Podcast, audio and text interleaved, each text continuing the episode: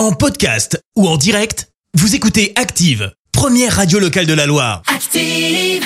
L'actu vue des réseaux sociaux, c'est la minute hashtag. Allez, 6h52, on parle buzz sur les réseaux avec toi Clémence. Et ce matin, on prend la direction de la Bretagne avec un truc qui commence à faire un peu de bruit. L'emoji drapeau breton est de retour sur Twitter. Encore? Alors pour ça, faut remonter, euh, pour comprendre, il faut remonter en 2020. L'emoji euh, drapeau breton avait été viral avec plus de 400 000 mentions. C'était Oui. en fait une stratégie de com pour faire en sorte qu'un emoji avec le drapeau soit créé au niveau international.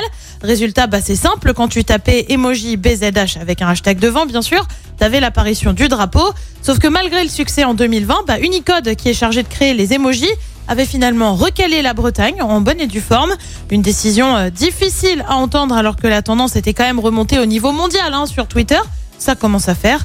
Euh, Désormais, la tendance revient donc. Le but montrer la fidélité bretonne. Le drapeau a donc fait son retour hier avec la journée de l'Europe, mais aussi pour le 14 mai, jour de l'Eurovision. Alors tu vas me dire, cool, mais pourquoi? Enfin, si tu t'étouffes, pourquoi, ouais. si tu t'étouffes pas. Eh bien, tout simplement parce que c'est un groupe breton qui représente Ah oui, la France aujourd'hui. Alvan et Aez, pour ceux qui sont passés à côté, c'est ça.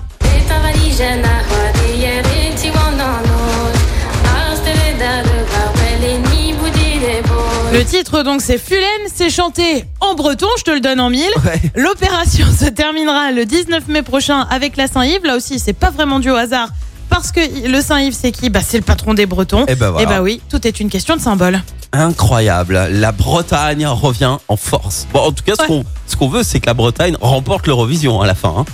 Merci, vous avez écouté Active Radio, la première radio locale de la Loire. Active.